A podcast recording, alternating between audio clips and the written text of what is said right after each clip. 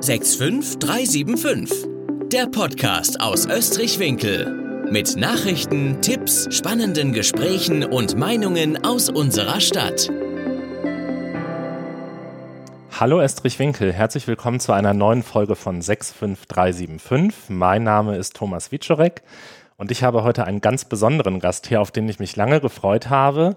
Sie war Winkeler Weinkönigin, Rheingauer Weinkönigin, deutsche Weinprinzessin, hat internationale Weinwirtschaft studiert und jetzt sitzt sie hier, Katharina Fladung. Herzlich willkommen, Katharina. Schön, dass du da bist. Hallo Thomas, schön, dass ich da sein darf. Katharina, ich werde mit dir natürlich heute ganz viel über Wein sprechen. Ähm, du wirst mir und den Zuhörern ganz viele Dinge erklären und ich würde vorschlagen, wir fangen auch direkt mal an. Ähm, und erzähl mal so ein bisschen über dich, deinen Weg zum Wein. Wie kam das eigentlich dazu, dass du dich damals, vielleicht sagst du dann auch in welchem Jahr das war, als Winkeler Weinkönigin, so ging es ja los. Ähm, wie kommt man auf die Idee, sich da zu bewerben? Wie fing das an? Nimm uns mal so ein bisschen in die Zeit. Ja, ähm, das hat, glaube ich, noch viel früher angefangen. Also grundsätzlich muss man, glaube ich, sagen, ist der Rheingau ja ein sehr kompaktes Gebiet. Ähm, Wein ist überall, wenn man vor die Haustüre geht. Man hat damit schon immer zu tun ähm, und ist auch als Kind schon immer mit auf den Weinfesten. Und ähm, ja, das war irgendwie schon immer so ein, ein Teil meines Lebens. Und mein Opa hatte im Nebenerwerb Weinberge. Da habe ich auch früher als Kind so ab und zu mal mit drin geholfen während der Lese. Äh, und der hat immer gesagt, mein Mädchen, das wird mo Weihkönigin. ja, und so kam es dann auch. Also ähm, direkt als ich im sozusagen trinkfähigen Alter war, ähm, habe ich mich dafür interessiert und man spricht dann eigentlich mit dem Winzerverein des Orts, wo man herkommt, in meinem Fall Winkel. Und die hatten auch gleich Interesse, dass ich das für die mache. Und dann war ich erst Weinprinzessin, ich glaube, das war 2009, für ein Jahr und bin dann direkt Winkler Weinkönigin geworden. Das auch für eine längere Zeit, vier Jahre, glaube ich. Genau, und dann ähm, habe ich noch mehr Lust gehabt, ähm, noch mehr zu machen und ja, habe mich dann als Rheingauer Weinkönigin beworben. Das hat auch geklappt. Und bin dann, ähm, also geht man automatisch zur Wahl der deutschen Weinkönigin. Und da konnte ich mir noch eine Prinzessinnenkrone äh, erarbeiten. Ja, und äh, so ist die Weinköniginnenkarriere immer weitergelaufen. Ja, du hast nach ganz vielen, vielen Jahren die äh, Krone wieder in den Rheingau geholt. Ähm, da werden wir auch gleich nochmal drüber sprechen, wie das eigentlich so hinter den Kulissen abläuft bei der Wahl der deutschen Weinkönigin. Ähm, da gibt es ja öfter mal so Gerüchte, dass der Rheingau da einen schweren Stand hat oder die kleinen Gebiete da ähm, sozusagen nicht zum Zug kommen. Ähm, Nochmal zurück zur Winkeler Weinkönigin. Also ich kenne das so von der Rheingauer Weinkönigin und von der deutschen Weinkönigin, dass da ja nur so eine richtige Wahl stattfindet. Ne? Also es gibt ein Event, im, im Rheingau ist das auf Schloss Johannesberg, bei der deutschen Weinkönigin meistens in Neustadt an der Weinstraße. Ähm, wie ist das so auf der Ortsebene? Wie fing das an in Winkel? Sagt man da einfach, ich würde es machen und dann einigt man sich darauf oder gibt es da auch eine Wahl?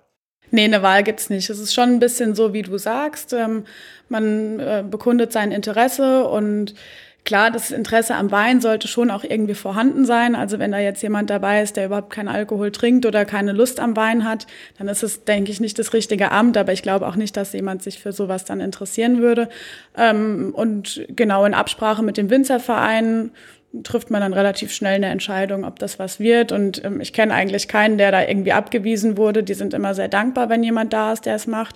Ähm, Gerade weil ähm, ja, die, das Interesse schon ein bisschen weniger wird. Also wir haben ja weniger Weingüter, die Weingüter werden immer größer, aber dafür werden die kleinen halt immer weniger. Entsprechend weniger Winzerstöchter gibt's. Früher war es ja mal eine Regel, dass man aus einem Weingut kommen musste. Das ist heute gar nicht mehr so. Ja, und die sind ganz dankbar, wenn da jemand sich für das, für das Thema interessiert und ähm, da Lust hat, mal eins, zwei Jahre durch die Region und auch überregional rumzureisen und den Wein zu bewerben. Wie alt warst du damals? 16. Mit 16 hat das angefangen, ja. okay. Das ist, äh, ist aber üblich, ne? Also die, die Ortsweinköniginnen sind eher äh, relativ jung. Ähm, ich nehme das von außen so wahr, dass, also du kommst ja als Weinkönigin dann auch direkt in so eine Gruppe rein. Jeder Ort im Rheingau hat seine Weinkönigin. Kanntest du die anderen schon vorher oder war das dann für dich so eine neue Welt? Ja, es war schon eine neue Welt. Also ich war mit die Jüngste dann, die da angefangen hat und Ähm, ja, hatte aber Glück, dass die Kerstin Negler, die war damals Winkler Weinkönigin und ich war sozusagen ihre Prinzessin, ähm, mich da ganz toll mitgenommen hat und ähm, ich mich da ganz schnell eingegliedert habe. Und dann kamen auch so nach und nach ähm, junge Mädels in meinem Alter, mit denen ich bis heute befreundet bin. Also es ist schon, ja, die sagen immer ganz liebevoll eine Wochenendfamilie. Für mich ist es mehr. Es gibt ähm, einige tiefe Freundschaften, die sich da ähm, durch ergeben haben. Und ähm, ja, ich glaube, glaub, eine gute Gemeinschaft, die, die übers Leben hält, ja. So nehme ich das auch wahr. Ähm, es ist ja schon eine große Gruppe. Wie viele sind das insgesamt im Rheingau, wenn alle zusammenkommen? Puh, das kommt immer so ein bisschen aufs Jahr an und äh, welcher Ort gerade wie viel Majestäten hat. Es gibt ja Orte, die haben bis zu drei Prinzessinnen und noch eine Königin. Aber so zwischen 30 und 40 können da schon zusammenkommen. Und wie stelle ich mir das dann vor als Winkeler Weinkönigin? Was nimmt man für Termine wahr? Welchen, welchen Aufwand hat man da? Versucht man überall hinzugehen? Ähm, oder sucht man sich das so ein bisschen aus? Auch das ist so ein bisschen eine Frage der eigenen Ambition. Also es gibt keine Pflichtveranstaltung oder so, dass man sagt, du musst mindestens zehn Termine im Jahr machen oder du musst äh, auf alle Weinfeste oder so. Ähm, was so ein bisschen ungeschriebenes Gesetz ist, dass man halt die eigenen Weinfeste auf jeden Fall besucht ähm, oder die eigenen Veranstaltungen im Ort. Und ähm, ja, auch so ein Highlight im Jahr ist eigentlich die Wahl der Rheingauer Weinkönigin, wo alle zusammenkommen. Ähm, für mich habe ich mir vorgenommen, dass es eine begrenzte Zeit ist, in der ich das machen kann und dass ich da auch so viel mitnehmen möchte, wie ich kann. Und habe schon versucht, jeden Termin wahrzunehmen. Das geht nicht, weil man ja auch andere private Verpflichtungen hat. Und so als Ortsmajestät ähm, ist man hauptsächlich eigentlich im Gebiet unterwegs, ähm, bei den Eröffnungen der vielen Weinfeste hier unterwegs. Also so die Sommersaison kann man schon jedes Wochenende ähm, irgendeinen Termin wahrnehmen. Über den Winter ist es dann ein bisschen ruhiger. Hast du eigentlich äh, damals in der Zeit schon so deinen eigenen Weinspruch dir ausgesucht oder hat sich das mit den Jahren irgendwie entwickelt zu einem anderen? Oder hast du so deinen Standardweinspruch, den du seit der Zeit hast? Ähm, also ich muss sagen, ich war nicht so ein Fan von diesen Oldschool-Sprüchen. Ich habe immer versucht, ein bisschen was Neues mitzubringen. Ähm, aber das wird dann schnell übernommen. Also äh, deshalb fand da immer ein reger Wechsel statt. Puh, ich kann dir gar nicht sagen. Also ich glaube, so ein Spruch, den ich mal mitgebracht habe, ähm, war, was du heute kannst entkorken, das verschiebe nicht auf morgen. Mhm. Ähm, da hat sich auch bis heute gehalten, hört man öfter mal. Und ja, ansonsten habe ich auch oft versucht, irgendwie das Thema des Festes zu spielen. Also äh, zum Beispiel beim, bei der Eröffnung des Sektfestes habe ich zum Beispiel mal erzählt, dass wir in Deutschland eine Sektsteuer haben. Das wissen die wenigsten, dass wir pro Flasche Sekt 1,02 Euro an Steuer abführen. Und das ist im Ersten Weltkrieg entstanden zur Stärkung der Seeflotte und ist bis heute geblieben. Ähm, ja, dass man einfach ein bisschen Input gibt und äh, nicht nur halt die, die dummen Weinsprüche, sage ich jetzt mal in Anführungszeichen, sagt, sondern ja auch das Amt als Fachfrauencharakter ein bisschen wahrnimmt. Mhm. Dann nach deiner Zeit als Winkeler Weinkönigin kam die Zeit als Rheingauer Weinkönigin.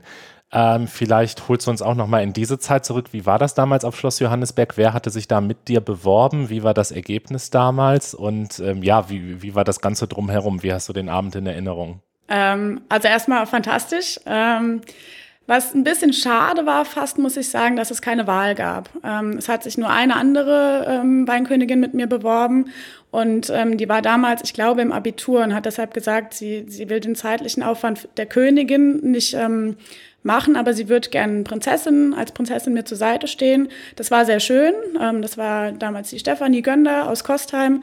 Ähm, das war auch ganz cool, weil wir aus zwei ganz unterschiedlichen Teilen im Rheingau kamen und uns da so ein bisschen ergänzt haben und uns auch super verstanden haben.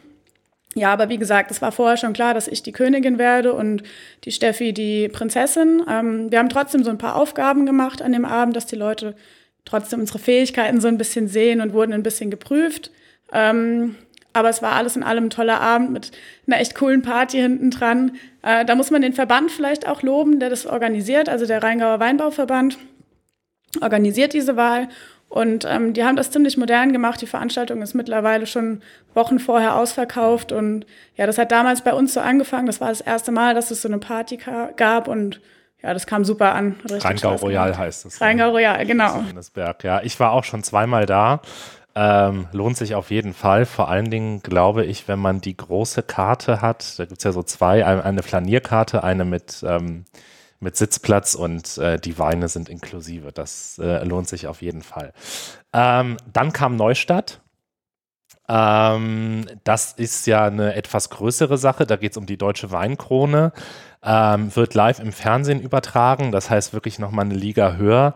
Ähm, wie hast du den Tag in Erinnerung und mit welchen Erwartungen bist du dahin? Es gab jetzt einmal gab ein Halbfinale und dann das Finale. Ähm, vielleicht erzählst du mal so ein bisschen, wie das damals war. Also das war sehr aufregend, ähm, aber eine tolle Zeit und ich kann eigentlich nur jedem empfehlen, egal was am Ende bei rauskommt, da mitzumachen und dahin zu gehen, ähm, weil das so ein toller oder so zwei tolle Abende sind. Also schon allein diese, diese ganze Fernsehshow mal hinter der Bühne mitzuerleben, in die Maske zu gehen. Dann kommt der äh, Kostümberater und sagt dir, was du anziehen kannst. Und dann werden dir die Haare gemacht und dann wirst du verkabelt und dann kommt die Maske nochmal und tupft dich ab und dann ist hier Aufgang und da Abgang.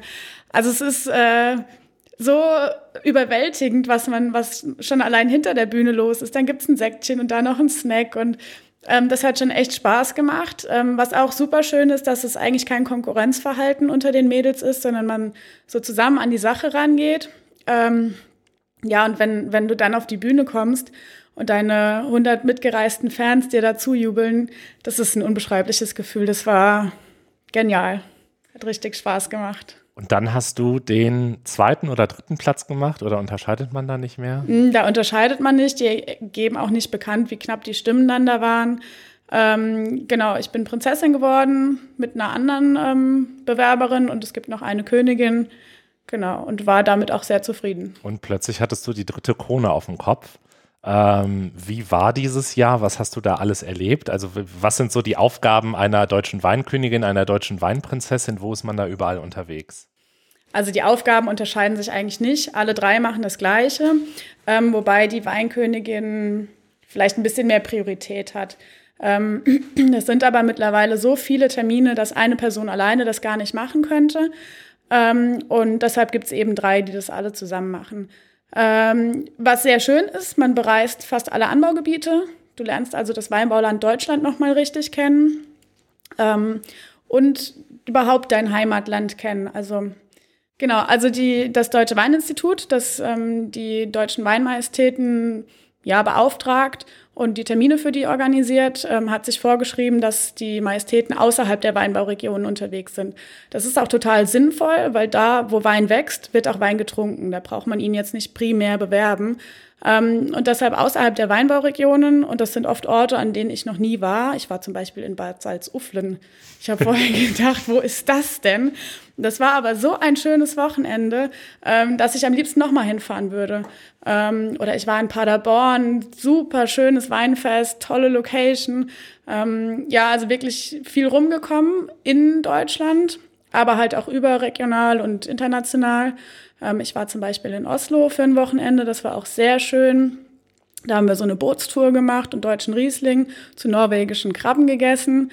Und so die größte Reise war Hongkong, fast zwei Wochen. Und das war auch total überwältigend und ähm, ja, eine einmalige Chance, die ich gern genutzt habe. Gibt es das eigentlich nur in Deutschland oder triffst du denn in Oslo auch eine französische Weinkönigin oder ist das so ein deutsches Ding?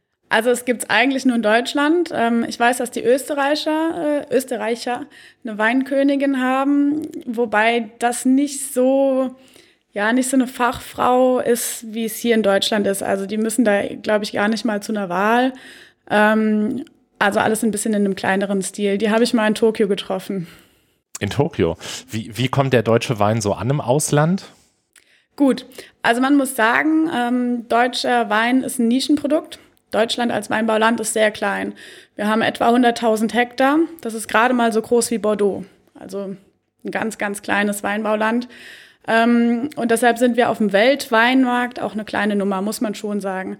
Aber da, wo deutscher Wein getrunken wird, ähm, kommt er sehr gut an. Vor allem halt in Skandinavien, wo die Nachfrage nach ein bisschen leichteren Weinen vorhanden ist. Das passt halt auch gut zu Fischgerichten.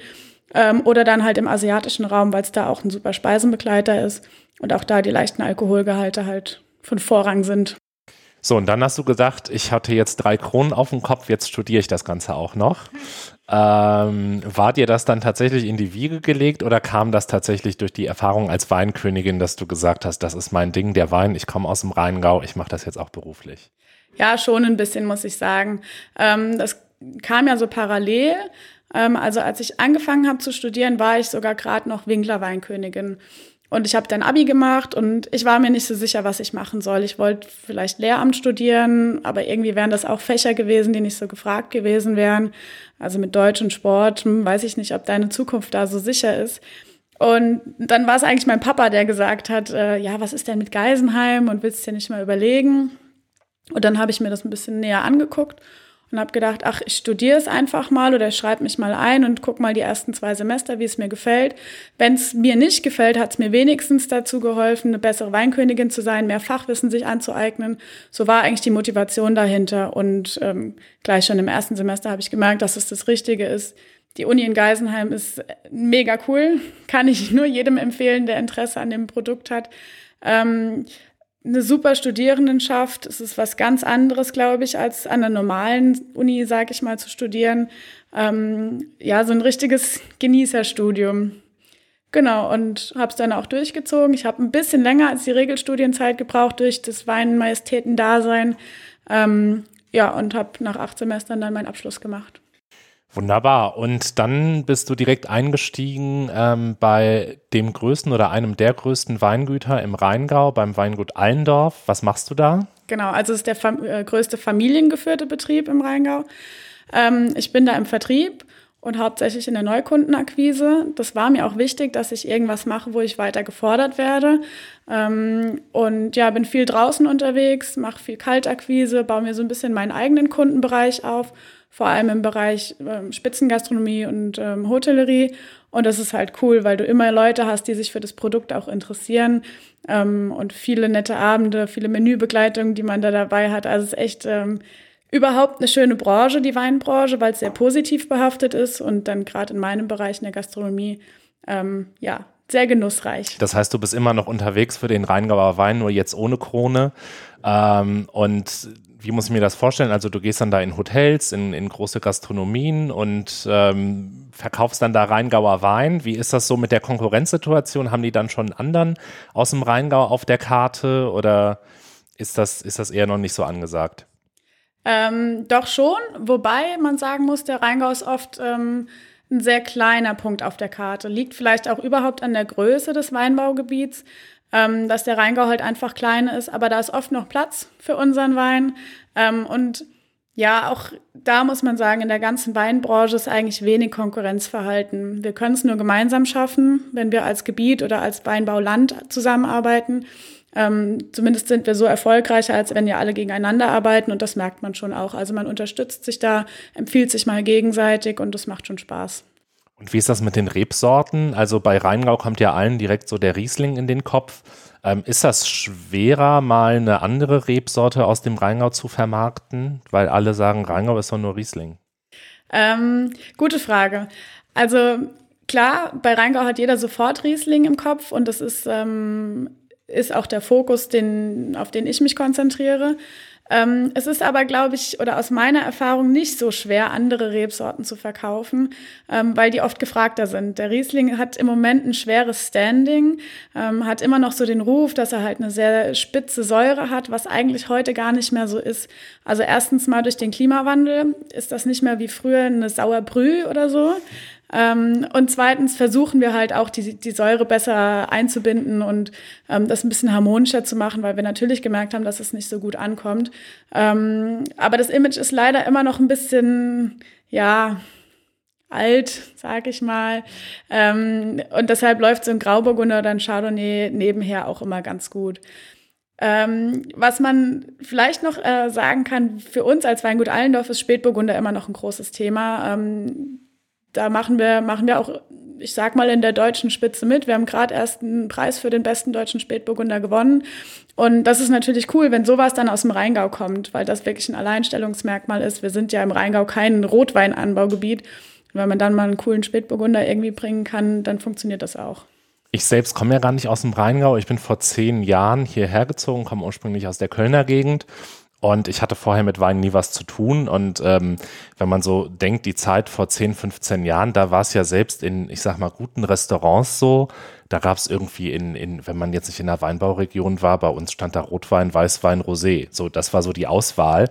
Äh, man ist da gar nicht so in die Tiefe gegangen und entsprechend wenig wusste ich über Wein, als ich hierher gezogen bin und habe vorher nur ab und zu mal Rotwein getrunken, so aus dem Supermarkt und war dann plötzlich im Rheingau und äh, durfte dann plötzlich hier den Riesling trinken. Und mittlerweile will ich gar nichts anderes mehr trinken, weil dadurch, dass ich mich so an Riesling gewöhnt habe, schmeckt alles andere irgendwie so ein bisschen flach. Also mir geht es tatsächlich ähnlich. Ähm, ich trinke am allerliebsten Riesling, mag auch daran liegen, dass ich halt einfach ein Kind des Rheingaus bin. Ähm, ich bin auch der Meinung, alles andere hat danach nicht mehr so viel. Das hat halt einfach nicht so eine Lebendigkeit. Äh, es ist nicht so spritzig, nicht so belebend. Ähm, es gibt auch tolle andere Weine aus anderen Rebsorten und äh, grandiose Cuvées, aber wenn ich mich entscheiden müsste, würde ich schon zum Riesling tendieren. Dann sind wir auch schon mittendrin im Thema. Wir wollen nämlich heute auch so ein bisschen über den Wein sprechen und ähm, dir auch die Möglichkeit geben, dass du mit deinem Wissen hier mal so ein bisschen glänzen kannst. Ähm, wir haben hier zwei Flaschen Wein stehen. Ähm, ich fange mal an mit einer Flasche, nämlich von meinem Lieblingsweingut hier aus Österreich, ähm, Weingut Kaspar Herke. An der Stelle viele Grüße an Lukas Herke und Familie. Ähm, und ich wollte, habe so ein paar Fragen an dich mitgebracht und das fängt schon an mit dem Etikett. Ähm, du siehst das hier. Ähm, was sagt mir zum Beispiel, also hier steht jetzt drauf Kaspar Herke, das Logo ist drauf und dann steht da Rheingau drauf. Was sagt das mir als Verbraucher? Heißt das, das Weingut sitzt im Rheingau oder heißt das wirklich, jede Traube kommt aus dem Rheingau? Wie ist das weinrechtlich? Ähm, also wenn Rheingau draufsteht, muss auch Rheingau drin sein. Ähm, es kann sein, dass das Wort zum, zum Logo gehört dann ist es so ein bisschen eine Grauzone. Es muss hinten nochmal definiert sein. Ähm, aber eigentlich kann man sich darauf verlassen, wenn es Anbaugebiet draufsteht, ist es auch drin. Dann auch einmal so die Frage aller Fragen. Ähm, enthält Sulfite? Steht auf fast jedem Etikett oder auf jedem Etikett. Ähm, was heißt das? Ja, äh, dass da Schwefelverbindungen drin sind, das kann man auch im Wein nicht verhindern. Die entstehen automatisch bei der Vergärung. Ähm, und deshalb ist es eine Pflichtangabe. Also man muss das angeben, weil es eben ein Allergen ist. Ähm, das muss gekennzeichnet sein. Ja, ist jetzt nicht besonders charmant, aber eben eine Pflichtangabe, die gehört da drauf. Dann gibt es noch ähm, die AP-Nummer. Sag mal kurz mhm. was dazu. Genau, das steht für die amtliche Prüfnummer. Mhm. Ähm, also die Weine müssen, bevor sie in den Verkauf kommen, einer Prüfung unterzogen werden. Ähm, sonst dürfen sie nicht als Qualitätswein vermarktet werden. Und ähm, genau, die kriegen dann so eine Nummer verliehen. Die ersten Ziffern stehen immer fürs Weingut und dann hinten die letzten vier Ziffern ähm, sind immer die Anzahl der Prüfungen und dann das Jahr. Also wenn da jetzt zum Beispiel 0920 steht, dann war das die neunte Prüfung im Jahr 2020. Ah ja. Interessant. Äh, Thema Schraubverschluss war, äh, als ich in den Rheingau gezogen bin, vor zehn Jahren hoch umstritten. Mittlerweile kriegt man fast gar nichts mehr mit Korken. Äh, wie siehst du das Thema? Wie hat sich das entwickelt? Ja, ich bin absolut pro Schraubverschluss ähm, aus verschiedenen Gründen. Ähm, erstens mal finde ich es super praktisch. Ähm, du kannst es auf und zu machen, wann du willst und wie du willst. Es passt wieder in den Kühlschrank. Du musst da nicht den Korken wieder drauf friemeln, der dann doch nicht in die Tür vom Kühlschrank passt. Ähm, zweitens ist es für den Winzer eben die günstigere Alternative ähm, als der Korken. Und drittens ist es auch für den Verbraucher letztendlich die günstigere Variante. Ich erkläre dir auch warum. Ähm, unsere großen Gewächse zum Beispiel, also so die trockenen Spitzenweine, da kostet die Flasche zwischen 25 und 30 Euro. Jetzt stell dir mal vor, du kaufst dir so eine Flasche und machst die an Weihnachten auf und da ist ein Korken drauf und der hat einen Korkschmecker. Das ist so ärgerlich, für so viel Geld dann irgendwie einen Wein zu haben, den du nicht trinken kannst. Ähm, und beim Schraubverschluss kannst du dir halt sicher sein, dass der sauber ist und ähm, ja, deshalb absolut pro Schraubverschluss. Das Einzige, was wichtig ist, und jetzt mache ich mal, gibst du mir die mal? Mache ich mal eine Flasche auf. Mhm. Viele vermissen übrigens immer das Plop. Ich finde, ich halte das mal ganz nah hier dran. Das Geräusch reicht mir auch. ähm, das einzig Wichtige ist, dass ähm, in der Kapsel so ein, so ein Edelstahldeckel drin ist. Wenn das Plastik ist oder Kunststoff, ist natürlich schwierig, weil die Säure vom Wein und der Kunststoff ist keine gute Kombi. Aber solange das ein Edelstahlstopfen ähm, da drin ist, ist das auch super lagerfähig. Ähm, und ja, wahrscheinlich sogar besser zum Lagern als ein Korken, der ja doch irgendwie nie 100% luftig ist und da immer so eine Mikrooxidation stattfindet.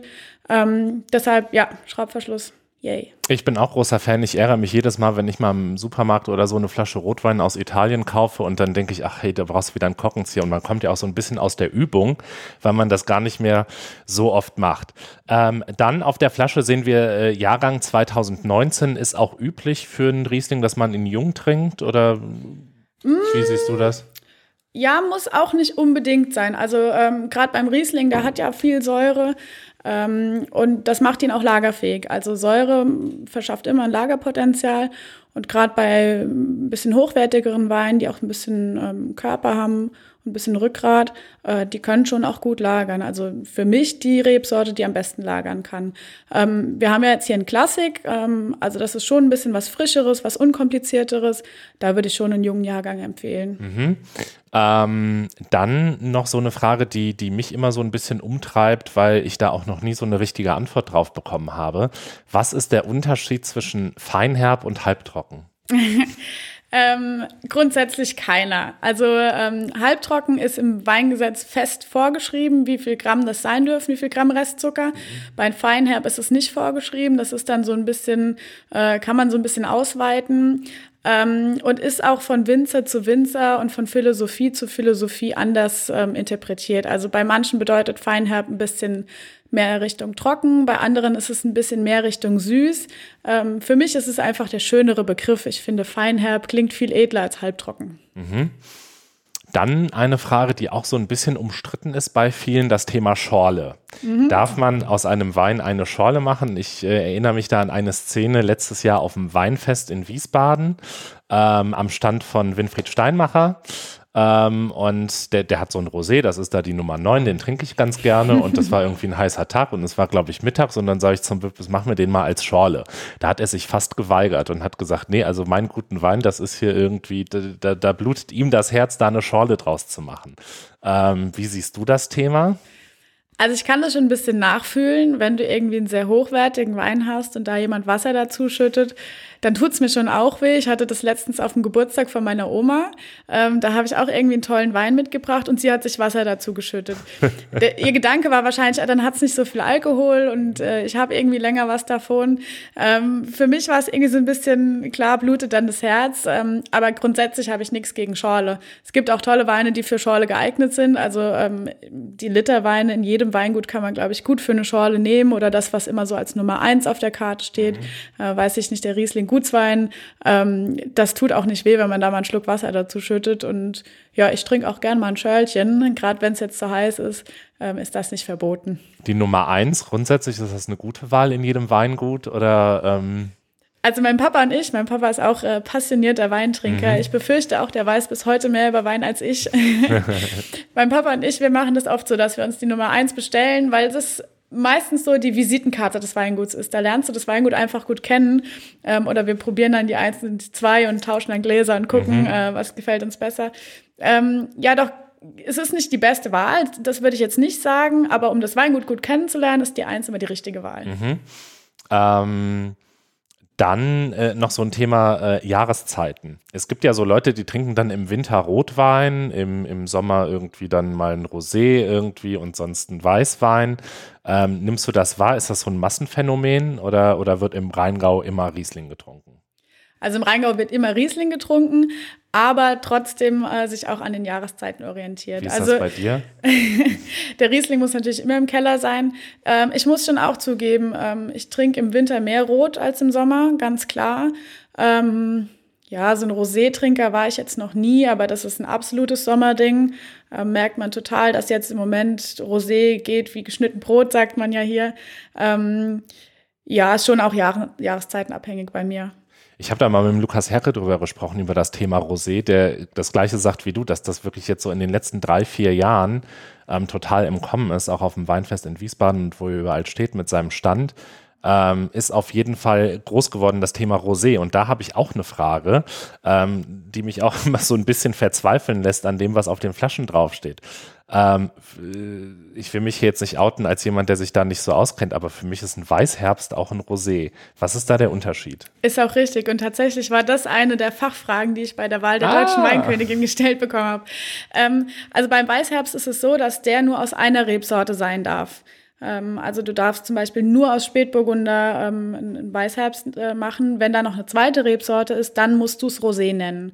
Es hat sich aber mittlerweile so ergeben, dass die meisten, auch wenn es nur eine Rebsorte ist, Rosé draufschreiben, weil es internationaler ist. Es ist mhm. leichter verständlich ähm, und der Rosé kann sich jeder was vorstellen. So machen wir es bei Allendorf zum Beispiel auch. Wir haben ein Rosé aus 100% Spätburgunder, aber der heißt halt Rosé und nicht Weißherbst weil es einfach der modernere und allgemein gängigere Begriff ist, genau. Dann gibt es noch so einen schönen Begriff wie Rotling. Was steckt dahinter? Ähm, bei Rotling ist, äh, das ist die einzige Weinart, bei der rote und weiße Trauben gemischt werden dürfen. Aber auch nur beim Keltern oder vor, vor der Vergärung muss das passieren. Mhm. Ja, also da kannst du zum Beispiel einen Spätburgunder und einen Riesling zusammen keltern und dann hast du ja eine Roséfarbe, aber es heißt eben Rotling mhm. und sind zwei Weine. Zwei Dann haben wir hier noch eine zweite Flasche stehen. Mhm. Ähm, vielleicht stellst du uns den Wein einmal vor und erzählst so ein bisschen was dazu. Genau, ich habe was von uns mitgebracht, also dem Weingut Allendorf, und zwar ähm, Rüdesheimer Berg. Ähm, und den habe ich mitgebracht, weil es kein typischer Rheingauer Riesling ist. Wir können es ja gleich mal probieren und Gerne. du kannst ja mal sagen, was, ähm, was du davon hältst. Auf jeden Fall. Tag, oder? ich schenk mal ein. So, also du weißt ja, wie man Wein probiert. Ähm, erst ein bisschen die Farbe anschauen, mhm. dann schwenkt man mal so ein bisschen im Glas, riecht mal rein. Dann kannst du mal ein Schlückchen nehmen. Und dann sage ich immer ganz gerne, also viele fragen mich so, dieses Schlürfen, muss das denn sein? Ich finde, es muss nicht sein. Ich sage immer ganz gern, man kann den Wein so ein bisschen kauen. Also einfach mal über die Zunge rollen lassen, mal am Gaumen entlang, halt nicht direkt hopp und weg, mhm. sondern dem Wein im Mund ein bisschen Zeit geben und dann runterschlucken. Also wer das Schlürfen nicht attraktiv findet, kann es auch sein lassen. Dann zum Wohl. Prost.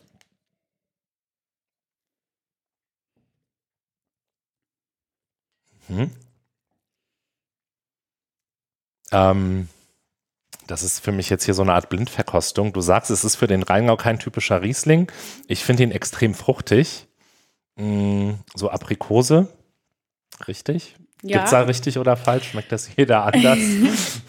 also schmeckt schon jeder anders. Jeder hat ja, also die, die Aromen sind ja nicht wirklich da drin. Da ist ja nicht wirklich Pfirsich mhm. oder Aprikose drin.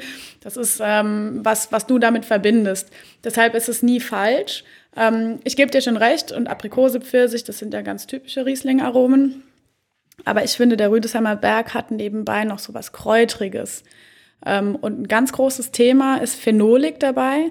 Das ist diese, diese Struktur, die du jetzt auf der Zunge hast. Also diese ganz leichten Bitterstoffe, die ja so eine richtige Komplexität irgendwie mit reinbringen. Und das hat Riesling ja oft nicht. Der ist oft auf dieser fruchtigen Seite ähm, und, und spritzig und knackig, aber so, dass er richtig Rückgrat hat und ähm, ja, äh, die, diese Struktur da hat, das ähm, ist selten.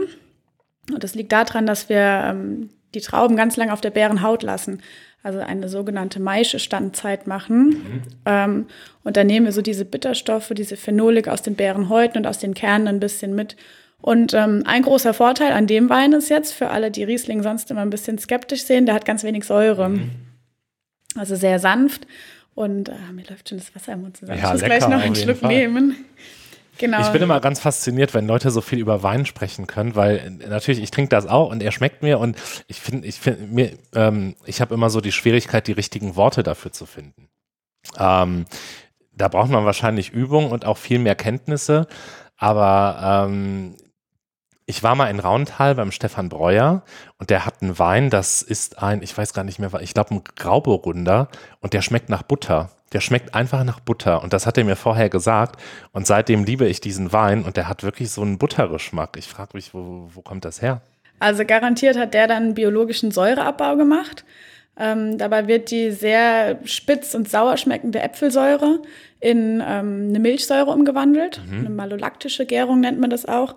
BSA kurz genannt. Und da kommen oft so ein bisschen milchige, buttrige Aromen bei raus. Und es passt auch gut zur Rebsorte. Also bei Grauburgunder, vielleicht war der auch irgendwie im Holz, macht man das häufig mhm. mal. Dann werden die ein bisschen kräftiger, ein bisschen cremiger. Ja, und wie du schon sagst, ich glaube, es ist wirklich Übungssache. Ähm, auch eine Sache von, von Weinproben, die du mitgemacht hast, ja. Also ähm, ich glaube, da nimmt man auch aus jeder Probe was mit, was andere so über Wein erzählen und schnappt da einfach die Beschreibung mhm. auf und irgendwann Hast es drauf.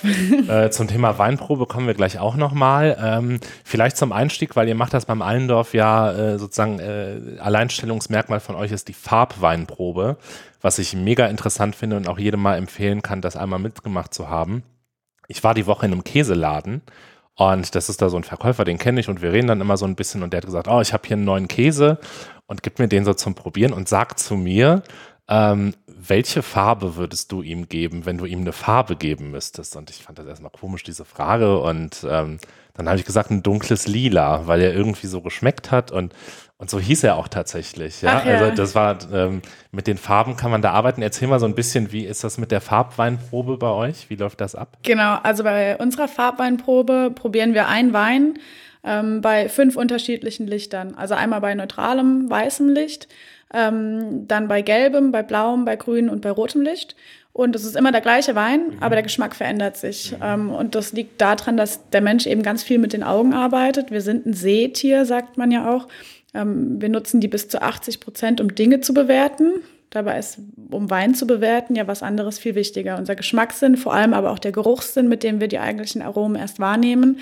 Aber wir arbeiten eben so intensiv mit den Augen, dass wir den, das Gesehene auch auf den Geschmack projizieren. Mhm.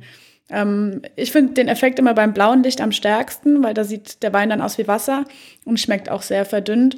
Und ähm, man kann das auch nicht ausstellen. Also auch äh, ich oder äh, unser Kellermeister, äh, wir können das nicht abstellen, auch wenn wir Profis sind und das schon tausendmal gemacht haben. Also ich mache das schon als Kind mit Traubensaft und es funktioniert immer wieder. Ähm, es gibt ja auch so diese Blindverkostung. Ähm, ist das, ist das so ein Spiel unter euch Queenies? Macht ihr das so ab und zu mal, dass mal jemand sagt, hier, probier mal und sag mir mal, was das sein soll? Also Oder ist das eher so etwas, was man mal so in einer Fernsehshow macht, irgendwie als Gag fürs Publikum? Also mit den Weinmajestäten habe ich es, glaube ich, nicht so gemacht. Ähm, aber im Studium ein paar Mal, da haben wir, haben wir uns oft abends getroffen und blind mhm. probiert. Ähm, das macht schon auch Spaß und es ist tatsächlich sehr schwer.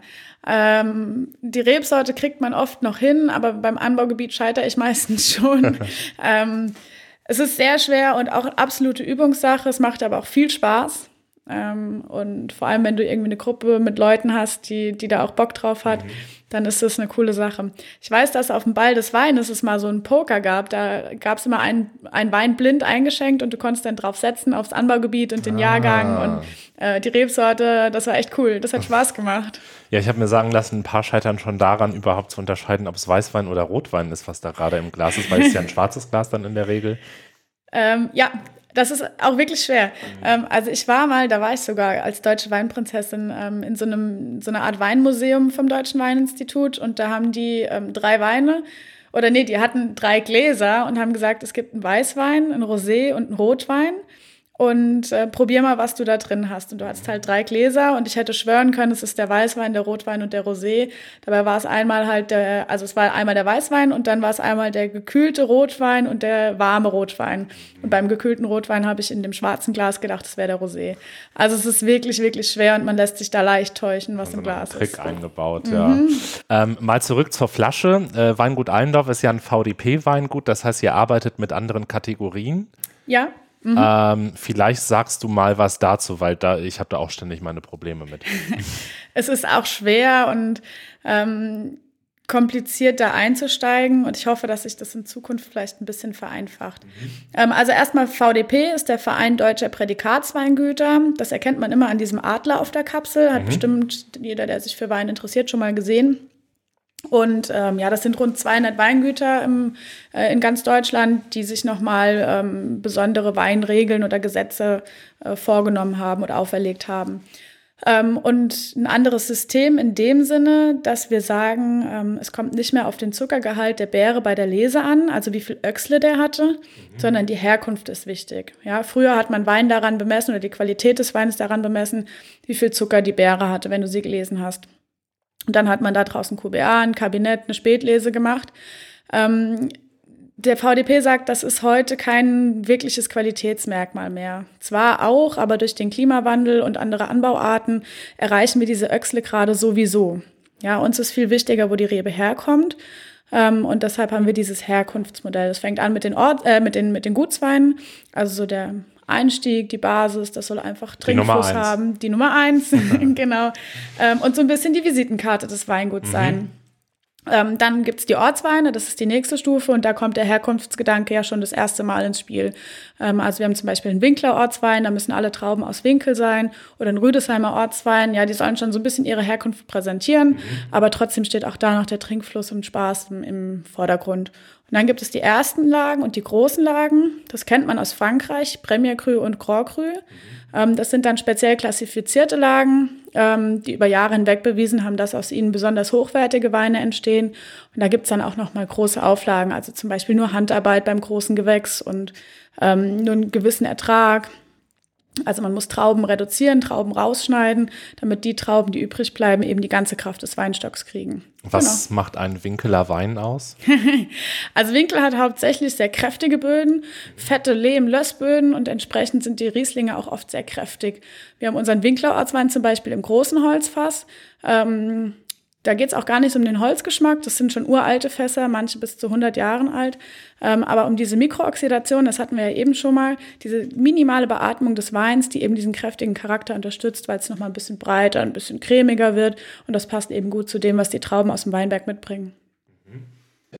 Ja, super. Wir haben jetzt mega lange über das Thema Wein gesprochen, aber es gibt natürlich noch etwas äh, Wunderbares aus Flaschen im Rheingau, nämlich Sekt. Ähm, viele Winzer machen den ja gar nicht selbst, sondern lassen das irgendwo versekten. Wie, wie ist das bei euch? Ähm, das hat sich gerade geändert. Also wir haben bis jetzt mit zwei verschiedenen Kellereien zusammengearbeitet, die das für uns gemacht haben. Ähm, eine davon ist das Sekthaus Solter. Die hören aber leider auf mit der Lohnversektung, nennt sich das dann, wenn die für andere Winzer versekten. Und deshalb haben wir den Teil, den wir sonst an Solter übergeben haben, jetzt selbst übernommen ähm, weil auch der, der Max, der Junior sozusagen, ähm, totaler Sektliebhaber ist und sich dafür sehr interessiert. Ähm, eben gerade für diese Methode, äh, Quatsch, ähm, für die Flaschengärung. Mhm. Also die traditionelle Flaschengärung, die aus der Champagne kommt. Und das machen wir jetzt selbst und alles andere machen wir mit der Sektkellerei Olig zusammen und sind da auch sehr zufrieden. Das macht schon auch Sinn, ähm, weil man dafür nochmal eine ganz andere Technik und Geräte braucht, die nicht jeder Winzer zu Hause hat und die auch sehr teuer ist dass man es eben außerhalb oder outsourced ähm, an eine andere Kellerei. Wie ist das bei dir mit Sekt? Kriegst du das so anlassbezogen, wenn mal jemand Geburtstag hat? Oder denkst du auch mal so abends irgendwie zu Hause, jetzt mache ich mir mal einen Sekt auf?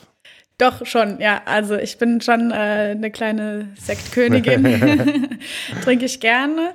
Ähm, ich glaube, es hält sich so ein bisschen die Waage. Ich habe auch manchmal gar keine Lust auf Sekt und will dann lieber einen Stillwein, aber manchmal habe ich auch richtig Lust auf ein Säckchen und ähm, dann gibt's das auch mal. Ähm, vor allem, weil Sekt total unterschätzt ist. Also Sekt kann auch ein richtig guter Speisenbegleiter sein. Ähm, und ich habe auch das Glück, dass mein Freund gerne Sekt trinkt. Wir haben jetzt bei einigen Kollegen mal ein bisschen was bestellt und das ist leider schon fast leer. also ich finde Sekt auch ganz fantastisch, bin da auch so ein bisschen zugekommen in den letzten Jahren. Ähm, und vor allen Dingen ähm, kann ich auch nichts anderes mehr trinken als einen guten Winzersekt, mm. weil du hast eben schon erwähnt mit der Sektsteuer, jeder muss man nur die Augen aufmachen, wenn man durch den Supermarkt rennt und da steht eine Flasche Sekt für 2,99, 3,99, rechnet man die Sektsteuer ab, rechnet man die Mehrwertsteuer ab die Flasche kostet Geld, der Laden will was verdienen, das Ding muss transportiert werden. Da fragt man sich, was ist da eigentlich noch drin? Ja, also ich glaube, jeder, der mal einen guten Winzersekt im Glas hatte, schmeckt den Unterschied spätestens, wenn er dann wieder was aus dem Supermarkt im Glas hat. Ähm, das sind einfach Welten und ich kann nur jedem empfehlen, ähm, unterstützt die heimischen Winzer ähm, und kauft da die Weine und Sekte. Das tut denen gut und das brauchen die gerade jetzt in Corona-Zeiten. Ja, wobei die Leute trinken ja immer äh, sozusagen, wenn es gut läuft und wenn es schlecht läuft, trinken sie ja noch mehr. ja, das stimmt, wobei wir Alkohol ja jetzt nicht äh, dieses Licht drücken wollen. Ähm, aber da muss man, oder will ich an der Stelle vielleicht auch sagen, ähm, wirklich bewusst mit umgehen. In Geisenheim gibt es übrigens eine Vorlesung Suchtprävention, die mhm. ist auch Pflicht. Ähm, weil letztendlich ist Wein halt eine Droge, ne, Alkohol, und damit muss man vorsichtig umgehen. Also an alle Zuhörer in Maßen, in Maßen genießen. Ganz genau. Nochmal zum Thema Sekt zurück. Leute, kauft auf jeden Fall euch einen guten Winzersekt. Ähm, ist auf jeden Fall sein Geld wert. Und ich sag mal, man trinkt ja nicht jeden Tag eine Flasche Sekt, sondern tatsächlich eher mal selten. Und dann könnt ihr auch mal 10, 15 Euro für eine Flasche ausgeben. Ist auch sein Geld wert, weil ein Winzersekt herzustellen ist mit viel Aufwand verbunden. Ich glaube, da muss tatsächlich jeden Tag jemand an die Flasche ran und einmal irgendwie im Halbkreis drehen. Oder wie funktioniert das? Mm, genau, du sprichst jetzt gerade vom Rütteln. Ja. Also bei der traditionellen Flaschengärung ähm, findet die zweite Vergärung in der Flasche statt. Ähm, also man stellt erstmal in der ersten Vergärung ganz normalen Stillwein her, fügt dann nochmal Hefe und Zucker hinzu, um die zweite Vergärung einzuleiten und die findet eben dann in der, äh, in der Flasche statt. Und da ist ja dann die Hefe noch drin, die muss ja irgendwie raus und deshalb stellt man die in so ein Rüttelpult und stellt die schief und dann muss die auch immer so ein bisschen weitergedreht werden. Da gibt es einen genauen Plan, um wie viel Grad die sich neigen muss und wie weit man die drehen muss. Deshalb haben so Flaschen auch oft unten äh, so einen Strich drauf mit Farbe, damit der Winzer erkennt, äh, wie weit habe ich die jetzt gedreht und in welche Richtung. Ähm, und das äh, muss fast täglich passieren, genau. Und ähm, auch vorher schon der, der ganze Prozess, dass du erstmal einen Stillwein machst, dann nochmal ein zwe eine zweite Vergärung. Ne? Das ist ja alles viel mehr Aufwand, als wenn du einfach einen normalen Wein ähm, produzierst ähm, und viel Handarbeit eben, gerade bei der traditionellen Flaschengärung. Ja, dass es schon sein Geld wert ist. Aber ja. gerade diese hochwertigen Sekte sind auch ein bisschen haltbar. Also da muss man, äh, auch wenn da Kohlensäure drin ist, das nicht in einem Tag jetzt leer trinken. Wer es nicht ganz schafft und einen guten Sektverschluss hat, der kann das auch mal zwei, drei Tage im Kühlschrank stehen lassen. Es tut dem eigentlich nichts. Mhm. Ähm, und was auch so ein Vorteil vom Winzersekt ist, es macht ja richtig schön was her, den auch zu öffnen mit einem Säbel. Ich weiß, dass mhm. du das mhm. kannst. Man stellt sich das mal vor mit einer Flasche aus dem Supermarkt, da macht das überhaupt keinen Eindruck. Äh, ich weiß nicht, geht das überhaupt bei so einer normalen Flasche aus dem Supermarkt, nicht Flaschengärung? Ja, das geht schon. Da ist ja auch Kohlensäure drin. Das ist ja der Druck, mhm. der mhm, letztendlich damit. So, ja, das ja. geht schon.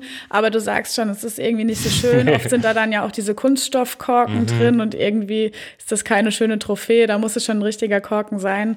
Und dann kann man es auch mit allem absäbeln, was man so zu Hause hat. Also ich habe schon welche gesehen, ähm, die haben es mit dem Gabelstapler gemacht und ähm, mit der Kelle vom Spachteln. Und da kann, äh, ist der Kreativität keine Grenzen gesetzt. Wie oft muss man üben, bis man das kann? Gar nicht oft. Also bei mir hat es beim ersten Mal geklappt. Ähm, das ist gar nicht so schwer. Vielleicht Kannst du es vielleicht erklären? Es ist, ja. glaube ich, einfacher, es zu zeigen, aber es ist halt jetzt ein Podcast. Äh, ein kleines Tutorial. ja.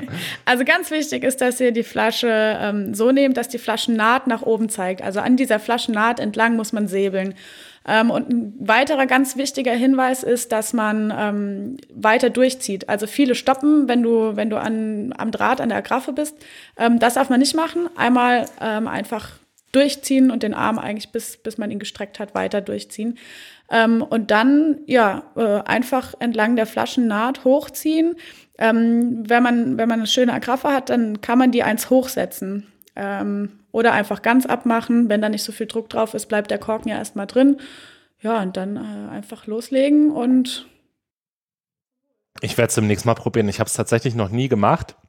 War auch so ein bisschen gewarnt. Ich weiß gar nicht, ob du das kennst. Es gibt von vor drei Jahren oder so ein Video, wo das mal, glaube ich, in Österreich-Winkel im Probeckschen Hof heißt mhm. es. Ähm, da war irgendwie Peter Seifert und Frank Kilian und Winfried oh, ja. Steinmacher. Und dann haben sie das da gemacht und Frank Kilian hat sich ja dabei verletzt. Und dann dachte ich, okay, ich mache das lieber nicht.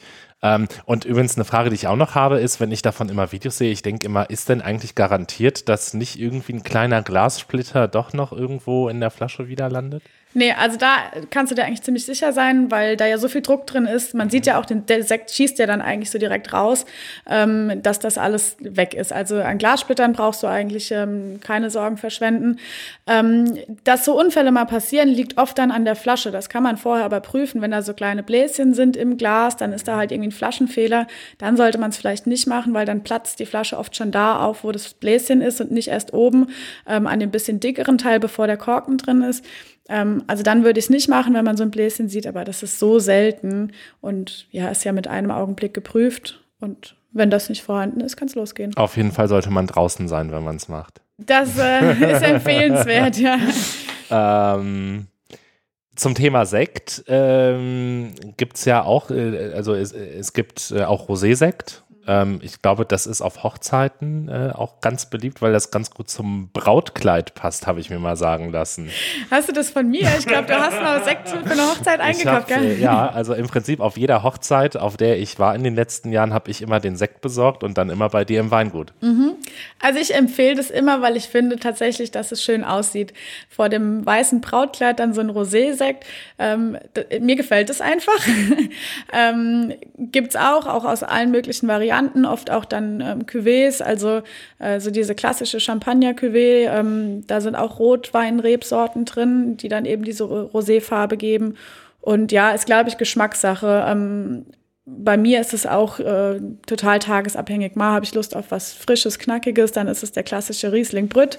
Ähm, und mal darf es ein bisschen bäriger sein, dann halt ein Rosé. Ja, das ist ganz schön, dass man auch im Thema Sekt so viel spielen kann mhm. in den mhm. Geschmacksvariationen. Darf man Sekt mischen? Also es gibt ja so die Variante mal irgendwie mit einem Pfirsichsirup oder irgendwie mit Holunder. Was hältst du davon?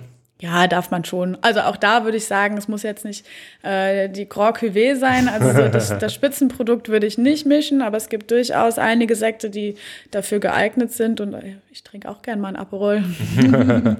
ja, ich habe auch tatsächlich mal vor einigen Jahren von dir mal den Satz gehört. Ich überlege, ob ich das äh, irgendwie noch hinkriege. Da ging es um so Weinmischgetränke. Und da hast du gesagt, dass das jetzt nicht so dein Favorit ist, aber wenn es eine Zielgruppe gibt, die über diesen Weg an das Thema Wein ran, weil es gibt natürlich viele Leute, äh, junge Leute außerhalb vom Rheingau und von Weinbaugebieten, weiß nicht, in Köln, in Dortmund, in Berlin, die haben jetzt nicht so den direkten Bezug zum Wein. Das heißt, die brauchen ich, äh, Einstiegsdroge. Ja, das stimmt schon. Das, das hast du von mir gehört, das habe ich auch so oder so ähnlich gesagt. Ähm, ich weiß, dass das oft ein bisschen verrufen ist, wenn Wein oder Weinmischgetränke irgendwie gemacht werden. Ähm, ich finde aber in der Tat, wenn das ein Weg ist, dass junge Leute zum Thema Wein finden, warum nicht? Ähm, Klar, auch da würde ich mir natürlich wünschen, dass sie irgendwie die Nummer eins nehmen und nicht halt das große Gewächs zu mischen, aber das glaube ich auch nicht. Und ähm, wenn, wenn sie dann zum Wein finden, so what, habe ich nichts dagegen. Aber eine Sache, wo wir uns auf jeden Fall auch einig sind, ist, Rotwein mit Cola geht echt gar nicht. Ich würde es halt nie trinken. ich, ich weiß nicht, wem das schmeckt, aber auch da letztendlich. Hat das nicht auch einen Namen? Ja, aber den will ich hier nicht sagen. nee, also, also ich glaube, im Rheingau so. gibt es das überhaupt nicht, aber tatsächlich in Rheinhessen gibt es Fanta-Shoppen, das ist Riesling mit okay. Fanta oh. oder halt dann Rotwein-Cola. Jeder wie er mag. Jeder wie er mag. Aber letztendlich ist der ähm, Weinmarkt ein Verdrängungsmarkt. Ja, es wird mehr Wein produziert, als getrunken wird. Ähm, und ähm, bevor da irgendwie was, was äh, übergeht oder ähm, nicht mehr trinkbar ist, ja, warum sollte man nicht das, was, was vielleicht als klassischer Wein äh, nicht so genießbar ist wie die anderen Weine, irgendwie gemischt werden oder ähm, ja, eben jungen Leuten helfen, da ans Thema rangeführt zu werden. Also ich sehe das ein bisschen weiträumiger und ein bisschen offener will mich da nicht verschließen. Also wir haben ja jetzt gehört, dein ganzes Leben dreht sich so ein bisschen um das Thema Wein. Ähm, du, du, arbeitest in einem Weingut. Ähm, stehst du auch im Weinberg? Leider selten. Mhm. Also ich würde mir wünschen, dass ich öfter mit rausgehe, ähm, weil du einfach so nah am Produkt bist. Wenn du weißt, was damit gemacht wurde, kannst du es ganz anders vermarkten.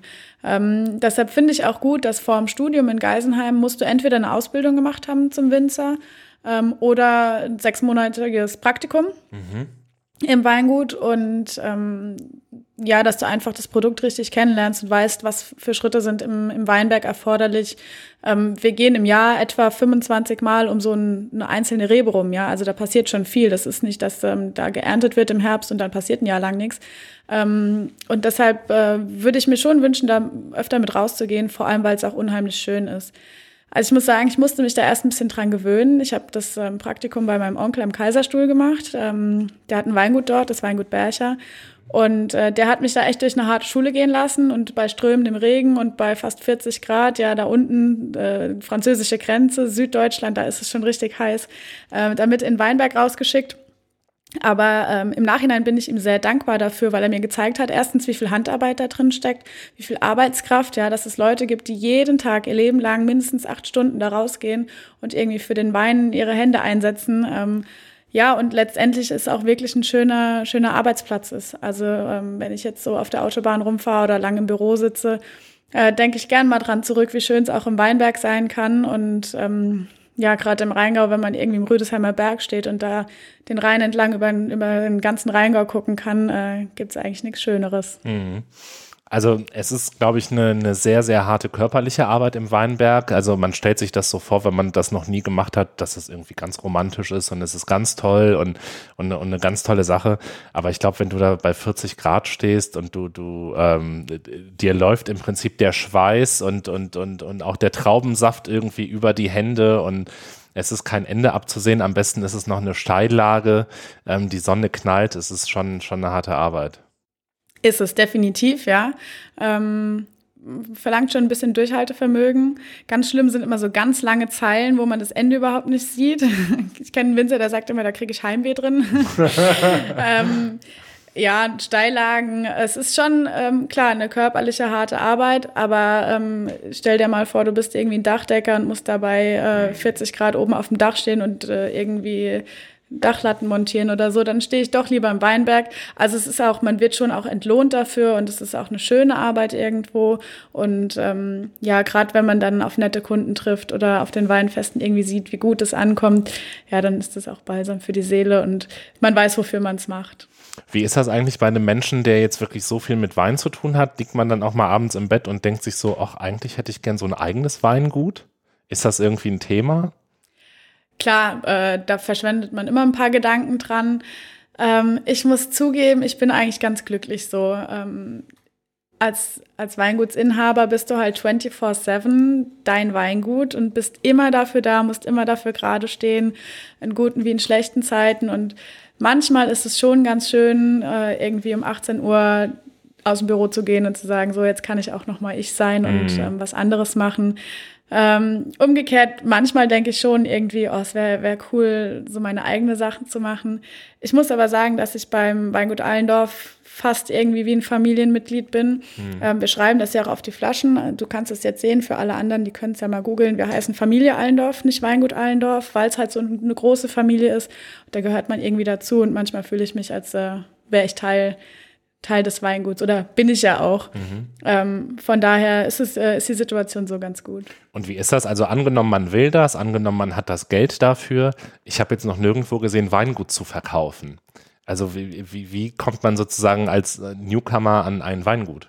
Also im Rheingau wirklich eine schwere Sache. Im Moment glaube ich gar nicht. Ähm, das ist auch oft schon unter der Hand so alles vergeben. Also wenn irgendwo mal ein Winzer aufhört, altersbedingt oder weil halt niemand nachrückt oder so oder ein paar Lagen abgeben will, dann ist das immer schon alles irgendwie äh, geklüngelt vorher und ähm, vergeben. Ähm, also wirklich was offensiv zum Verkaufen gibt's da nicht.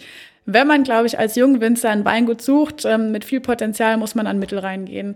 Ähm, das ist im Moment eigentlich total schade, ein bisschen, ja, ich will nicht sagen verrufenes äh, Anbaugebiet, aber so ein bisschen unterschätztes Gebiet. Und das liegt vielleicht auch daran, dass es halt auch viele Steillagen sind, viel, viel Arbeit, ähm, aber ganz viel Potenzial, also eigentlich ein bisschen wie die Mosel ähm, nur im Rhein, viele Steillagen, viel Schiefer. Ähm, ja, und da, da ist im Moment so ein bisschen Potenzial, dass man vielleicht die eine oder andere Lage noch erhaschen kann. Und ansonsten ist es ja echt schwer. Gut, wir kommen mal so ein bisschen in die Abschlussrunde. Ähm, da habe ich noch ein paar Fragen an dich äh, vorbereitet. Wir fangen mal an mit ähm, deine Lieblingsrebsorte außer Riesling. außer Riesling. Ähm, gute Frage. Ich glaube, ähm, also manchmal habe ich auch richtig Lust auf was Aromatisches. Gibt es im mhm. Rheingau fast gar nicht, aber so ein Muscatella trinke ich schon mal gerne. Wo kommt der her? Uh, wo kommt der her? Ähm, also ist, glaube ich, keinem besonderen Anbaugebiet zuzuordnen. In Rheinhessen findet man es immer wieder, kann man auch mal in der Pfalz finden oder dann sogar in den nördlichen Anbaugebieten, Sachsen, Saale, Unstrut. Ähm, ja, das ist eine coole Abwechslung. Mhm. Ähm, du sagst gerade Sachsen. Ähm, erzähl uns noch mal was, dann sind wir jetzt tatsächlich noch mal wieder beim Thema Weinwissen zurück. Ähm, die Weinanbaugebiete in Deutschland.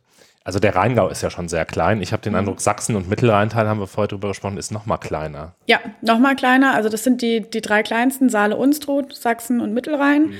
Ähm, Hessische Bergstraße noch, die drei, äh, vier sind, sind winzig. Ähm, und dann kommt aber auch schon gleich der Rheingau. Ähm, mit Abstand das größte ist Rheinhessen, 25.000 Hektar.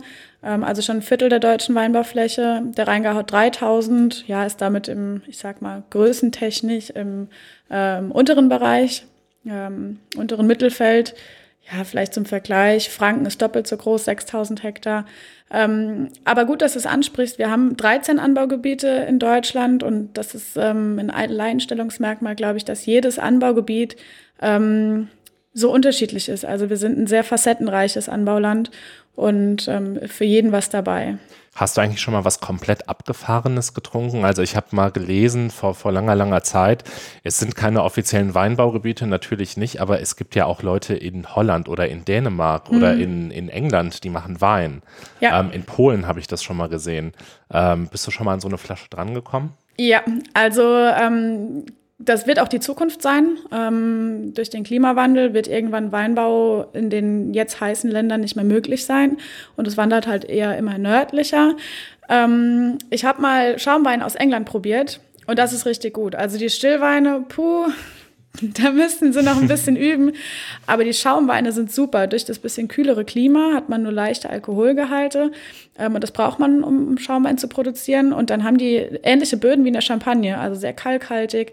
Ähm, und das war richtig gut und preislich deutlich besser als Champagner. Ah ja. Mhm. Also auch mal ein Tipp. Findet man das im Internet oder kommt man da nur über dunkle Wege dran? Mm, das kann man im Internet bestellen. Okay. Ähm, dein Lieblingsort im Rheingau? Im Rheingau? Mhm ähm, ist der Goetheblick direkt neben Schloss Johannesberg. Also wenn man da so ein Stückchen rüberläuft, ähm, hat man einen ganz tollen Blick über, über den Rheingau und vor allem auf meine Heimatstadt Österreich-Winkel. Man sieht sogar, wo ich wohne oder mein mhm. Elternhaus. Die Winkler Kirche ragt da so raus. Ja, und man sieht eigentlich alles, was so den Rheingau ausmacht. Den Taunus, die Hänge, den Rhein, die Weinberge. Das ist mein Lieblingsblick. Ich kenne das. Also mir ähm, wird das immer wieder bewusst, wenn ich eigentlich mit Besuch dahin gehe weil, also ich fahre jetzt nicht einfach mal so irgendwie auf einen Sonntagnachmittag zum Goetheblick, sondern meistens irgendwie, wenn Besuch da ist, fährt man mal zum Niederwalddenkmal oder Goetheblick oder wo auch immer. Und dann wird einem das eigentlich immer wieder bewusst, wenn die anderen so begeistert sind von dieser Region, wo man hier eigentlich lebt. Das ähm, geht im Alltag manchmal so ein bisschen unter. Absolut, ja. Ich sage auch oft, wir, wir vergessen im Alltag, dass wir da wohnen, wo andere Urlaub machen. Ja. Ähm, hast du im Rheingau einen Lieblingsweinstand? Ähm, mh, hm, ein Lieblingsweinstand. Ich glaube nicht.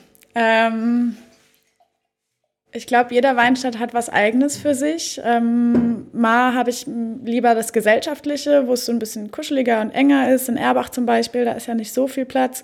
Ähm, und dann trifft man aber immer jemanden, den man kennt. Mal will man vielleicht mehr mit einer äh, Decke auf einer Wiese sitzen, dann geht man nach Hattenheim. Ähm, jetzt haben wir ganz neu unten den Weinstand mit der Fischbude. Da kann man da noch eine Kleinigkeit zu essen, hat auch einen mega Blick über, über den Rheingau und am Rhein. Ähm, in Johannesberg, der ist auch super cool, weil der so direkt in den Weinbergen ist. Also da, wo das Produkt eigentlich herkommt, trinkst du es auch. Äh, ich könnte mich nicht auf einen festlegen, nee. Ich glaube, da ist viel Wahres dran, was du sagst. Jeder hat so seinen eigenen Charakter und ich finde, das ist auch gut so, dass wir jetzt nicht irgendwie einen Einheitsweinstand haben, der überall gleich ist, sondern dass äh, man sich immer das aussuchen kann, worauf man gerade Lust hat. Und äh, wie ist das bei dir? Guckst du vorher, welcher Winzer drin ist oder fährst du einfach hin? Mal so, mal so. also manchmal, wenn ich ähm, an einen bestimmten Winzer denke, gucke ich, ah, hat er vielleicht gerade den Weinstand? Ähm, aber manchmal lasse ich mich auch einfach überraschen. Äh, ich glaube, es gibt kein Weingut, wo ich nicht hingehen würde und wo es sich nicht lohnen würde, die Nummer eins zu trinken. Ich glaube, das ist auch das, was man hier machen muss, wenn man schon in der Region lebt, dass man auch wirklich mal ähm, alles durchprobiert. Wir haben hier den Luxus, wir haben hier hunderte von Weingütern vor der Tür. Deswegen, ähm, ich weiß, die Winzer hören das nicht gerne, aber ich bin zum Beispiel jemand, ich fahre jetzt nicht zu einem Winzer und kaufe da sechs Kisten Wein, sondern ich fahre mal dahin, mal dahin, mal dahin, mal dahin und kaufe dann halt mal nur fünf Flaschen, mal sechs Flaschen, mal auch nur zwei Flaschen Sekt, wenn ich die gerade brauche und probiere mich da so ein bisschen durch. Ähm, da nutze ich einfach äh, den strategischen Vorteil, hier zu wohnen und immer kurzfristig an Sachen zu kommen. Da bist du auch der klassische Kunde von heute. Echt? Ja? Also es gibt, ähm, gibt die nur noch selten, die Kunden, die kommen und sagen, einmal Kofferraum voll bitte. es ist natürlich für den Winzer schöner. Ähm, aber äh, ich freue mich auch jedes Mal, wenn ich jemanden beraten kann. Es macht total Spaß. Leute, die nicht so viel über Wein wissen, ähm, ein bisschen zu unterstützen in ihrer Weinauswahl. Ähm, und das ist, glaube ich, auch letztendlich das Wichtige an dem Job, dass du dich für, dafür interessierst, was äh, gerade so die, die Kunden, die, die Otto-Normalverbraucher, die ganz normalen Weintrinker so trinken. Ähm, das ist immer spannend, weil ich ja nochmal in so einer anderen Weinwelt lebe. Ja, du sagst es schon, mein, mein halbes Leben dreht sich da mhm. drum und da sieht man das Produkt auch anders als ähm, ja, ein ganz normaler Weinkonsument. Und äh, das macht immer total Spaß zu hören, was die so sagen. Also ähm, ich habe zum Beispiel auch meinen Lieblingswein, den kaufe ich auch öfter, den trinke ich auch immer jedes Jahr. Wahrscheinlich war der auch schon mal irgendwie zwischendrin schlechter, ist trotzdem irgendwie mein, mein Lieblingswein geblieben. Ähm, hast du auch einen Lieblingswein? Ich glaube, ich glaube nicht. Ähm, ich kann aber verstehen, was du sagst, dass man immer so eine feste Bank im Keller hat genau. und immer so was, worauf man sich verlassen kann. Mhm. Ähm, und, und dann immer noch mal so ein bisschen was extra dazu holt und was einem halt gerade besonders gut geschmeckt hat oder mal ein Fläschchen Sekt dazu oder so. Hm, aber ich habe das, glaube ich, nicht. So, man, man sagt ja auch dann so, das ist der Wein für jeden Tag. Ja, also ähm, das Schöne ist, wenn man in einem Weingut arbeitet, ähm, ich kriege Deputat. Also ein mhm. Teil meines Gehalts wird in Wein ausgezahlt, sozusagen. Ähm, und das, das ist, glaube ich, so mein Lieblingswein. Also so der Wein für jeden Tag. Äh, ich nehme da immer unseren trockenen Gutswein dann, die Nummer eins. Mhm. und den habe ich immer im Keller und da ist auch immer irgendwie eine Flasche oder zwei kalt. Ähm, und äh, ich glaube, da, das ist so meine feste Bank, was ich so immer da habe. Und dann hole ich halt viel von Kollegen ähm, und probiere mich da am liebsten durch Deutschland eigentlich. Aber so einen richtigen Lieblingswein über Jahre hinweg habe ich nicht. Hast du eigentlich so ein bisschen Druck, wenn du, ich kenne ja auch so ein bisschen deinen Freundeskreis, da sind ja viele auch, ähm, äh, die im, im Bereich Wein unterwegs sind. Hat man da so ein bisschen Druck? Ich gehe jetzt mal davon aus, irgendwie, keine Ahnung, ein Abend, man ist verabredet, man geht da hin, da kann man ja nicht irgendwas mitnehmen. Ja, vielleicht schon. Aber ich würde es nicht Druck nennen, eher irgendwie das Interesse daran, weil ich weiß, jeder bringt was, was Gutes mit und dann willst du auch was Gutes mitbringen, aber da habe ich ja auch Spaß dran. Ähm, also äh, ich, ich will da schon auch was Besonderes mitnehmen, weil ich weiß, da wird der Wein geschätzt und da diskutieren wir drüber und ähm, das macht's aus. Also es ist, ist eigentlich kein Druck, nee. Ähm, es, ist, es ist einfach schön und ich habe da Spaß dran, ja. Ich glaube, Wertschätzung ist was äh, ganz Wichtiges. Ich hatte schon mal eine große Enttäuschung. Da habe ich, ich weiß gar nicht, ich glaube, das war Silvester. Da war ich bei Freunden und dachte, ich nehme mal was ganz Besonderes mit sechs Flaschen von Schloss Wo. Das wurde überhaupt nicht gewertschätzt, weil die das natürlich gar nicht kennen. Ähm, für die, ich hätte da auch sechs Flaschen Rotkäppchensekt mitbringen können und die wären genauso zufrieden gewesen. Ähm, ich glaube, es ist tatsächlich ähm, inspirierend, wenn man so einen Freundeskreis hat, der auch wirklich äh, sich mit Wein auskennt, der das wertzuschätzen weiß. Ähm, dann macht das auch nochmal ganz anders Spaß. Auf jeden Fall. Ähm, ich weiß, wie verletzend das sein kann, wenn man irgendwie denkt, ich bringe was, was super Gutes mit und es überhaupt nicht gewertschätzt wird. Oder manche bringen dann irgendwie noch sogar negative Kommentare und du denkst dir, oh nee, ich hatte das eigentlich, das war, war gut gemeint und ich wollte hier den Leuten was Gutes tun. Ähm, und das ist auch das, was ich eingangs meinte, als wir über meinen Beruf geredet haben. Ähm, in, der, in der Spitzengastronomie und Hotellerie ähm, ist immer jemand da, der das Produkt wertschätzt. Ja, so Sommeliers, die, die eine Ausbildung haben, die wissen, was in dem Produkt auch drinsteckt, ja, wie viel Handarbeit und was das wert ist. Die, die nehmen sich dafür Zeit und es geht nicht um jeden Cent und man muss da nicht rumfeilschen. Und das ist das Schöne daran. Es ist irgendwie angenehm, weil ich weiß, okay, mein Gegenüber weiß das Produkt zu wertschätzen. Die letzte Frage, die ich auf meinem Zettel stehen habe, da bin ich mal gespannt auf deine Antwort. Hast du ein Lieblingsweinfest? Es gibt ja unglaublich viele Weinfeste hier in der Region. Ähm, gibt es eins, wo du sagst, da, also wenn das ist, dann muss ich mindestens einmal da gewesen sein und äh, da bin ich immer? Ähm, ja, ich glaube, das gibt's schon. Ähm, wir, wir hatten das Thema ja schon. Ich bin schon so eine kleine Sektkönigin. also in Eltville auf dem Sektfest, das ist schon eins der schönsten Feste, die ich kenne.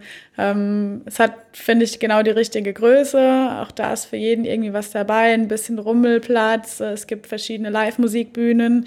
Ähm, ich finde es schön, dass es direkt am Rheinufer ist. Das Feuerwerk zum Abschluss ist toll. Ähm, es gibt Wein und Sekt. Es gibt Krebs. das ist ganz wichtig. Ähm, das ist schon so eins meiner Lieblingsweinfeste. Ich liebe auch das Erdbeerfest. Ähm, mein Papa kommt aus Erbach und damit habe ich auch irgendwie so ein bisschen eine familiäre Verbindung dazu.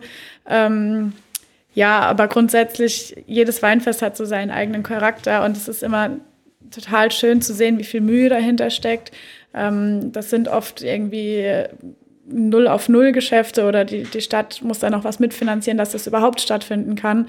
Ähm, und deshalb ist es schön zu sehen, dass es noch so viele Leute gibt, die, die da Lust drauf haben, sowas zu organisieren. Ja, das ist ja auch oft auf freiwilliger Basis, ähm, auf Vereinsebenen und so, dass ich ähm, da jetzt gar keins irgendwie besonders hervorheben will eigentlich, weil die alle so schön sind.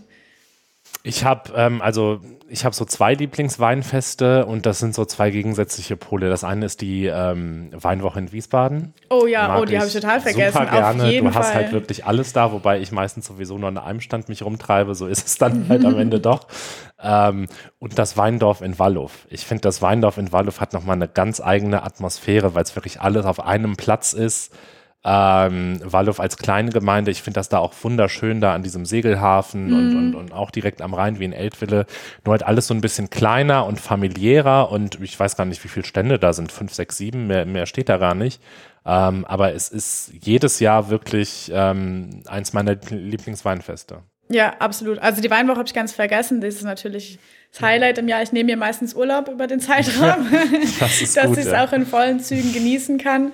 Ähm, ja, und dann eben, was du sagst, so dieser familiäre Charakter auf den kleinen Weinfesten. Äh, das ist nochmal eine ganz andere Atmosphäre, die auch einfach zum Rheingau gehört, ja. Ähm, dass es hier so familiär ist und irgendwie trifft man immer jemanden, den man kennt. Und ähm, selbst wenn man alleine dahin geht, wird es auf jeden Fall ein netter Abend. Ja, und dann natürlich auch noch zu erwähnen, ähm, auf jeden Fall der Flötenwanderweg in Österreich-Winkel ist bei mir auch jedes Jahr ein fester Termin. Ich kriege dann auch immer Besuch, weil irgendwie dann, dann wollen sie alle herkommen, weil es wirklich richtig cool ist. Ähm, es ist halt, ähm, es ist kein, kein Weinfest im Sinne von, es gibt irgendwie einen Platz, es gibt Musik und es gibt zehn Buden und da trinkt man was, sondern es ist halt sehr naturnah, es verteilt sich, man kann irgendwie wandern, man, man kann, äh, wenn man will, irgendwie nur zwei Kilometer laufen, wenn du willst, kannst du auch 15 Kilometer laufen und ich finde, also der Flötenwanderweg, ich weiß gar nicht, wie lange es das schon gibt, aber finde ich auf jeden Fall eine richtig gute Sache. Auf jeden Fall, vor allem, weil es äh, durch schöne Österreich-Winkel führt. Absolut. Ich glaube, von, von Geisenheim fängt sogar an bis nach Heilgarten. Ja, in Johannesberg ja. fangen die an mhm. und dann bis nach Heilgarten. Bist du schon mal komplett gelaufen? Komplett noch nicht, nee. Aber immer verschiedene Teile. Und das ist auch schön, weil, weil du ja immer verschiedene Winzer triffst und ähm, das auch sehr viel Vielfalt bietet. Wie ist das eigentlich? Ähm, du arbeitest ja auf einem Weingut, diese, diese ganzen Weinfeste, diese ganzen Stände, die da aufgebaut werden. Das ist ja auch mega viel Arbeit. Ähm, einmal das Ganze sozusagen zu transportieren, aufzubauen, die ganze Logistik, die dahinter steckt. Die Leute wollen, dass der Wein immer kalt ist und die wollen auch, dass ihr Wein immer da ist. Ähm, macht das Spaß, in so einer Hütte zu stehen auf der Weinwoche in Wiesbaden oder ist man froh, wenn das rum ist? Also ich liebe das. Ähm, ich liebe es, wenn viel los ist und äh, irgendwie in so einem Stand zu stehen und es ist nichts los, ist furchtbar. Also da muss schon, muss schon ähm, viel los sein, damit es Spaß macht. Ähm, ich muss aber auch sagen, nach den zehn Tagen reicht es dann. Ich habe jetzt das Glück, dass, ähm, dass die Weinstände oft von der Familie gemacht werden, ähm, was auch gut ist, weil ich finde, die, die präsentieren das Weingut ja auch irgendwie und ich finde es schön, dass die im Weinstand stehen und den Wein direkt ausschenken. Ähm, aber ich habe schon öfter mitgeholfen und ähm, wenn an so einem Abend es richtig rund geht, dann sind da irgendwie zehn Leute aktiv, einer, der immer ständig auffüllt, ja, der ist nur zum Auffüllen da, um den kalten Wein aus dem Kühlwagen irgendwie in den Wagen zu bringen und wenn der aufgefüllt hat, ist er schon wieder verkauft. Ähm, aber das ist äh, schön und es gehört ja auch irgendwie zu einem Weinfest dazu und ähm, das macht den Charakter aus. Also ich mache das gerne. Seid ihr auch auf Weinfesten außerhalb dieser Region, also weiß ich nicht, in NRW oder so? Oder gibt es das da so nicht? Mm, fast gar nicht. Nee, es gibt so ein paar kleine Sachen, die wir machen, ähm, aber das sind eher Ausnahmen. Besonders cool vielleicht ähm, war letztes Jahr ein Weinstand auf dem Lollapalooza Festival. Das ist ein großes Festival in Berlin im Olympiastadion, wo auch wirklich große Nummern kommen. Also letztes Jahr weiß ich nicht, Rita Ora war da, 21 Pilots ähm, und Martin Garrix. Also wirklich ein großes Festival und die haben so einen kleinen Weingarten und da hatten wir einen Stand. Das war ziemlich cool. Katharina, wir haben jetzt äh, heute sehr viel gesprochen. Wir haben, glaube ich, viel über dich erfahren. Wir haben aber auch sehr viel gelernt über den Rheingau, über den Wein. Ähm, Schön, dass du da warst. Vielen Dank, dass du dir die Zeit genommen hast. Gerne, danke, dass ich da sein durfte. Hat viel Spaß gemacht. Und liebe Zuhörerinnen und Zuhörer, wir hören uns dann demnächst wieder mit einer neuen Folge. Das war der 65375 Podcast, präsentiert von der SPD Österreich-Winkel. Ab sofort nie mehr eine Ausgabe verpassen. Abonnieren Sie unseren Podcast auf Spotify, iTunes, Deezer oder YouTube und bleiben Sie auf dem Laufenden.